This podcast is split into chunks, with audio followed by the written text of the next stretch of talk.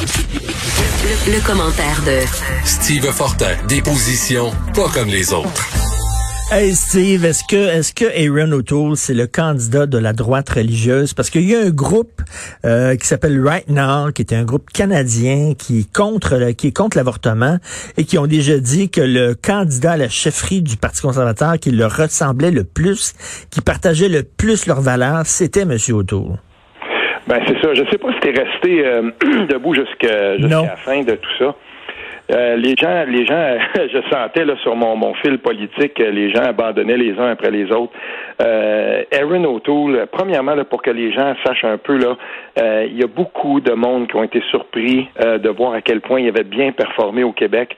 Ce gars-là avait une équipe terrain assez impressionnante. Là, on, on se souvient du sénateur Léo Sakos, Vincenzo Guzzo, Richard Martel, l'ancien coach euh, de, la Ligue junior majeure du Québec, qui est mhm. député. Ça, c'était tous des gens qui travaillaient fort pour lui au Québec. Il y avait une organisation terrain. Et ce qui s'est passé, en fait, euh, la plupart des gens, euh, je pense par exemple à Brian Breguet de Too Close to Call, celui qui commente les sondages, il est excellent. comme bien d'autres, il disait si jamais au premier tour, Peter McKay n'arrive pas à avoir en haut de 40-42 il, il, est, fait. Il cuit. Parce que tout le monde savait que lors du deuxième et troisième tour, euh, la cascade des votes, s'il fallait que ça devienne un duel entre euh, O'Toole et McKay, il était fait à l'os parce qu'O'Toole à tout prendre, les gens préféraient, les gens de la droite religieuse préféraient que ce soit lui. En fait, ce qu'on a voulu, c'est bloquer la voie à Peter McKay et on a réussi. Et là, je te vois venir parce que je t'ai vu, Richard, j'ai regardé ce que tu as écrit ce matin, Richard. Mm. Pour toi, c'est comme fait Juste Trudeau va être élu, c'est, cané parce qu'Aaron O'Toole a été élu. Moi, je suis pas prêt à dire ça. Mais, mais je trouve, je trouve que Peter McKay aurait pu débaucher des libéraux déçus. Il y a peut-être des libéraux déçus de hmm. Justin Trudeau qui auraient fait le, le saut en disant, ben quand même, McKay, c'est un conservateur, mais sur plusieurs points, il partage nos valeurs, blablabla. Bla, bla. Mais je pense qu'avec O'Toole, les libéraux déçus vont se boucher le nez puis vont voter Trudeau.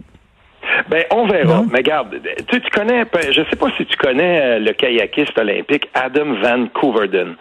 Euh, ce kayakiste-là, il a, il a, gagné, je suis certain qu'il avait gagné l'or. En tout cas, c'est une figure euh, sportive comme on les aime au Canada.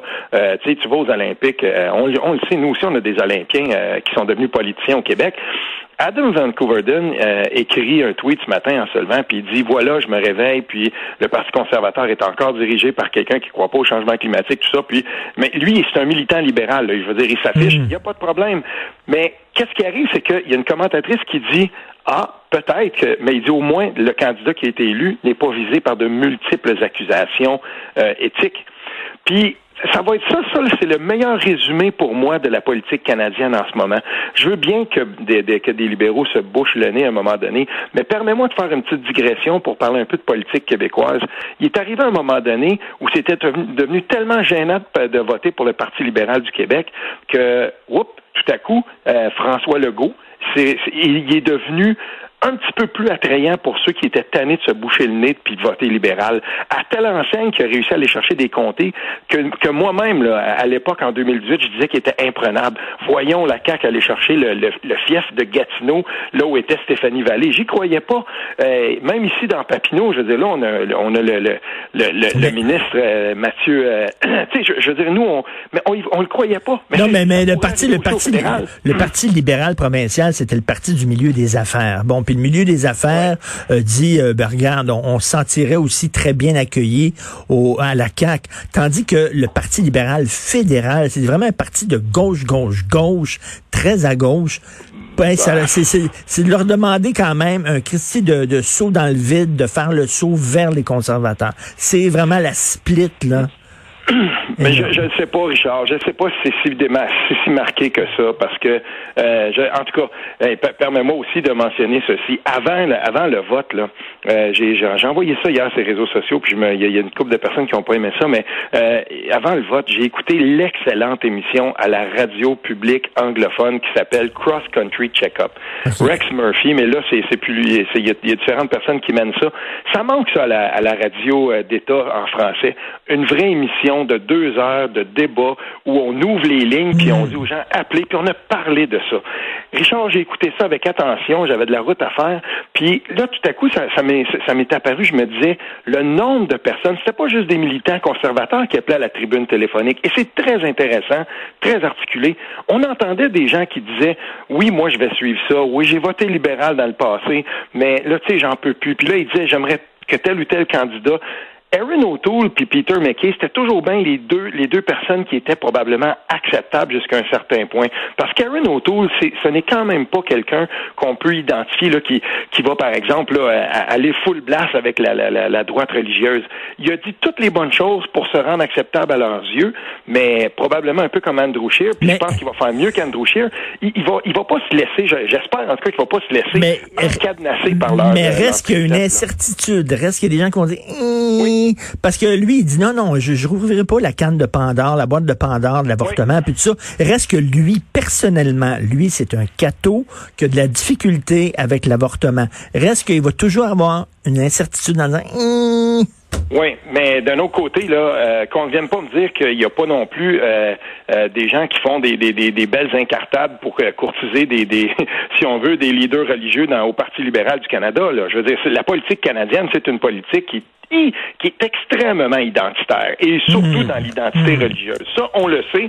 Et de ce côté-là, je veux dire, euh, je pense pas que les libéraux fédéraux ont de, ont, de grandes leçons à faire avec personne. Tu te souviendras certainement d'une des premières sorties après 2015 de Justin Trudeau qui s'en va à Ottawa. Il y a la, la, première ministre à ce moment-là de l'Ontario provincial qui est avec lui. Elle doit pas passer par la même porte que lui. Puis il rentre, puis il regarde dans la mosquée, puis il dit, euh, j'aimerais dire salut, hi to the ben sisters up there. Euh, je veux dire, moi, ça m'avait fait sauter au mmh. crâne. Puis je me disais, voilà exactement comment on courtise les orthodoxes religieux de toutes les religions. Et le Parti conservateur est tout à fait dans cette logique-là, parce que c'est bien plate à dire, puis même au Québec, comment on peut expliquer qu'un gars comme Derek Sloan, qui est même pas capable, le quatrième candidat, le premier à avoir été, il est même pas capable de dire bonjour en français, il s'entorche, puis pourtant, il a fait un score quand même appréciable. Peter McKay n'a pas réussi à percer au Québec parce qu'il y avait des gens comme justement Sloan, mais ça veut dire que l'organisation, les, fondamentalistes chrétiens qui sont, dans ce parti-là, ils ont-tu une organisation terrain au Québec pour être capable de faire euh, aller chercher quasiment mille voix de, de pour, pour ce candidat-là qui, qui, je veux dire, parle même pas un mot français. Donc, on le voit, là, c'est quoi l'influence de cette droite religieuse-là dans le parti? Écoute, tu veux nous parler d'autre chose, la disparition d'un peuple. Qu'est-ce que tu veux dire? Ben écoute, euh, c'est, c'est, c'est, on parle beaucoup de langue, puis euh, on parle beaucoup de, de, de, de, ce qui se passe, et, et euh, il y a, quelqu'un qui m'a euh, qui m'a euh, lancé sur une, une, réflexion par rapport à ça et que j'ai trouvé très intéressante. C'est l'ancien président d'Option nationale, un gars que je que j'aime particulièrement, qui s'appelle Nick Payne. Euh, mm-hmm. Puis, écoute, je, je, je, lisais ce qu'il ce qu'il écrivait, notamment par sa référence là à cette espèce de, de petite bourgeoisie montréalaise qui qui s'accommode quand même et qui participe probablement à l'anglicisation. et, et, et, et, là, je, je, je lisais tout ça, puis j'ai retracé euh, une entrevue que Pierre Falardeau avait faite. Euh, euh, c'était en octobre 2008. tout le monde en parle. Et à une époque, en tout cas, je suis pas sûr qu'on pourrait refaire cette, cette entrevue-là, mais j'écoutais celle-là, puis c'est dans, l'entrevue pendant laquelle il disait, avec un ton grave, un peuple qui meurt, ça meurt longtemps, puis ça fait mal. Puis, tu sais, je veux dire, j'ai tout réécouté ça. Puis c'est drôle, euh, je, me disais, mais ce que Pierre, ce dont Pierre Falardeau parlait en 2008, c'est encore tout à fait pertinent. Et même, euh, j'invite les gens, c'est facile à trouver, là, c'est octobre 2008, Pierre Falardeau, tout le monde en parle. Allez écouter ça. Et, on, on, se rend compte à quel point on n'a pas avancé d'un iota. Et là, de, de mettons, 2000, de 1900, c'était quoi? C'était 1900 euh, 72, je me souviens plus. Ça fait 46 ans, en tout cas, de la loi 22 euh, de Robert Bourassa. Puis on disait, oui, mais on, met on, on, place les premiers échafaudages pour être capable de se protéger de l'anglicisation puis de protéger la langue française tabarnouche, euh, je trouve qu'on a encore du chemin à faire. Écoute, quand tu vois... Là, on, est plus en train de disparaître que de croître. Là, eh, écoute, un étudiant de l'École de technologie supérieure qui trouvait pas de prof pour lui enseigner en français. À l'ETS, euh, ah. l'étude qui montre que si tu parles en anglais, tu trouves une job à Montréal, tandis que si tu es une langue francophone, tu as de la difficulté à trouver des jobs. Je veux dire, toutes les, toutes les données factuelles sont là, on recule. Oui, mais c'est et, là on va voir par exemple un article comme celui-là. Quand ça c'est publié, euh, on va voir des gens qui vont dire oui, mais tu sais, euh, on, va dénoncer tout ça, on va dénoncer à la pièce. Mais quand on présente le portrait d'ensemble, il y a encore du monde pour dire ben euh, non, non, tu sais, j'ai lu l'excellent dossier d'Hugo Pilon Larose dans le dans, dans la presse en fin de semaine, la suite après le bonjour aïe. Euh, puis mmh. c'est l'autre tout de suite la première chose que j'ai que j'ai faite, j'ai dit oui, c'est un excellent euh, c'est un excellent dossier, mais quand on cite comme il le fait dans son article, comme si c'était un fait puis une vérité, euh, il y a 94% des gens qui qui, qui, qui parlent le, français au Québec, ben je lui ai rappelé qu'un éminent démographe qui s'appelle Marc Termotte, qui a fait carrière à l'Office québécois de la langue française, euh, il avait écrit euh, dans le démantèlement tranquille, un collectif que j'ai dirigé à l'époque, qu'il fallait faire très attention avec cette euh, statistique-là parce qu'elle est autoréférentielle. Quelqu'un comme Derek Sloan, qui est le candidat au, Parti conservateur, si lui il juge que en disant oui, merci, bonjour, il est capable d'avoir une conversation en français, ben dans le quand il répond au recensement, aux questions de recensement, on va le compter comme un francophone, alors que c'est il faut faire très attention. Même les, les, hmm. gens de Statistique Canada maintenant ont dit qu'une question comme celle-là, euh, il était pour voir, il, ça, ça, ça, probablement, ça existera probablement même plus dans le prochain euh, recensement. Mais ça conforte ceux qui euh, veulent contester le fait qu'on s'anglicise, alors que manifestement, je veux dire, il suffit de, d'aller faire un tour à Montréal ou de simplement lire les ce qu'écrit l'Office québécois de la langue française ou le Conseil du statut je, je, je, veux dire, on, on, le sait, le Conseil supérieur de la langue aussi. Mais je reviens, je reviens là-dessus. Là, oui, il y a des décisions politiques à prendre, ok. Mais tu sais, quand tu vois là, de jeunes entrepreneurs québécois qui sont québécois francophones, qui ouvrent des commerces avec des noms unilingues anglais, lorsque tu vois que les gens qui se font servir en anglais seulement, euh, au lieu de sortir du commerce ou de sortir du restaurant, restent là et leur donnent quand même leur argent. À un moment donné, en, en tant qu'individu, on a aussi un pouvoir à faire. Arrêtons de dire c'est toujours de pelleter dans en du gouvernement. Nous avons, nous autres, un devoir même de défendre le français. Oui, tout à fait. Puis, je tiens quand même à dire que ceux qui vont lire mon, mon entrée de blog par rapport à ça, je dis bien que le, le, le, défi est double parce que il y a, y a là-dedans aussi une espèce de, de, de, blessure linguistique qui est auto-infligée. Je vais faire un autre texte euh, cette semaine sur euh, ce dont on avait parlé pendant la campagne électorale de 2018, c'est-à-dire les graves problèmes de littératie euh, au Québec. C'est pas normal que les locuteurs, les, les, Québécois de souche, les locuteurs de la langue française au Québec aient tant de difficultés avec qu'il y en a une trop grande proportion qui sont carrément des analphabètes fonctionnels. Ça veut pas dire qu'ils savent pas lire, mais ça veut dire qu'après un certain niveau de, de, de, texte ou de langage, ben c'est difficile. ça veut aussi dire que euh, ben quand on écoute les gens parler souvent, et ça va jusque dans la profession enseignante, par exemple, ça avait été documenté, c'est pas normal qu'on ne saisisse pas comment accorder le subjonctif ou même que les si mangent encore les raies. Tu sais, et, et, ça va jusque là euh, et, dans, dans ce sens-là. Mais il y a aussi euh, quand même quelque chose qui va un petit peu plus un petit peu plus loin. Et j'ai souligné quelque chose parce que je veux te le lire. Richard, c'est trop bon.